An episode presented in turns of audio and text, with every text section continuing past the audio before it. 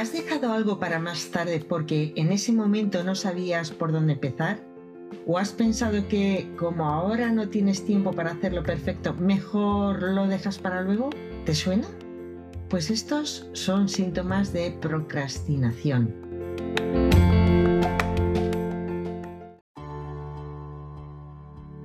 Te damos la bienvenida al podcast Entrena tu liderazgo con Inma Ríos.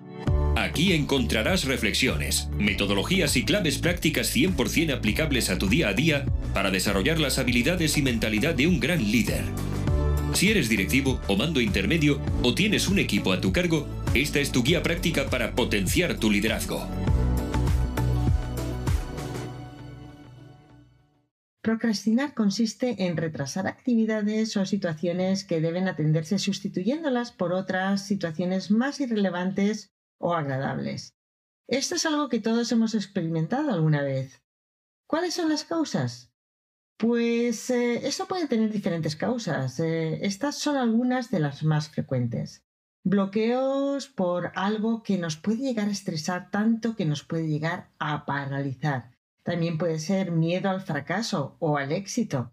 Indecisiones cuando tenemos que elegir entre varias opciones sobre todo. O quizá no saber cómo hacerlo.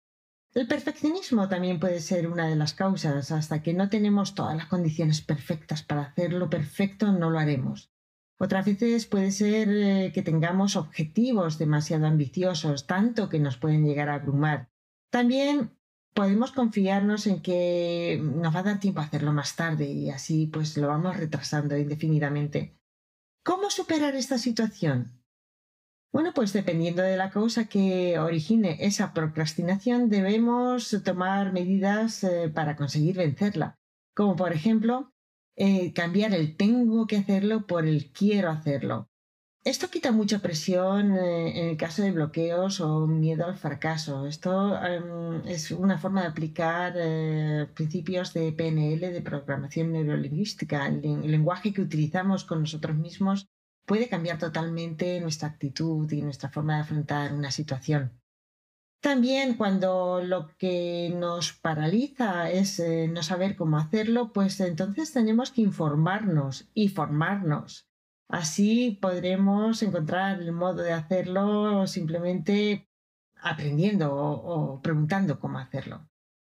Sin perfeccionismos, recordar aquí siempre que lo perfecto es enemigo de lo bueno. Algunas cosas no hace falta que estén perfectas. Es mucho más importante que estén hechas. Muchas veces eh, es suficiente con que esté suficientemente bien hecho. Muchas veces con que esté bien es suficiente. No hace falta que esté perfecto.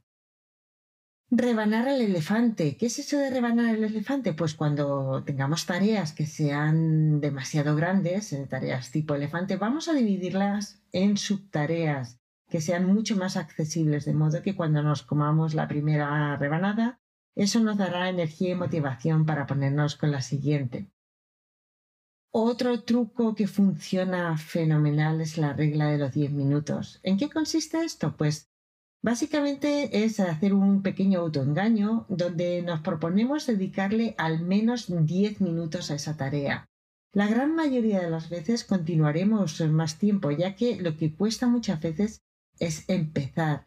Y es que nuestro cerebro tiende a quedarse como está. Si está en reposo, tiende a quedarse en reposo. Si está en movimiento, tiende a quedarse en movimiento. Por eso muchas veces eh, lo que cuesta de verdad es empezar. Y una vez que empezamos, es mucho más sencillo continuar con esa tarea. Otra forma de vencer la procrastinación es pensar en la recompensa. Piensa en el alivio que nos va a quedar eh, o que te va a quedar cuando hagas esa tarea, cuando te la quites del medio, cuando salga de tu to-do list. Y luego la presión social, compártelo con los demás. Cuando nos comprometemos delante de otros a hacer algo, es mucho más probable que lo hagamos debido a esa presión eh, pública. Si os tuviese que recomendar tan solo una de estas posibles soluciones, me quedaría con la regla de los 10 minutos. En realidad es un autoengaño, pero funciona con resultados espectaculares. Te invito a probarlo la próxima vez que te cueste comenzar una tarea. Ya verás, funciona realmente bien y es muy fácil de aplicar. Hasta aquí el episodio de hoy. Espero que te haya resultado útil y te espero en el siguiente. Muchísimas gracias. Si te ha gustado este podcast y lo escuchas desde una plataforma como Apple Podcast o similares, deja 5 estrellas para que otras personas descubran este tipo de contenidos.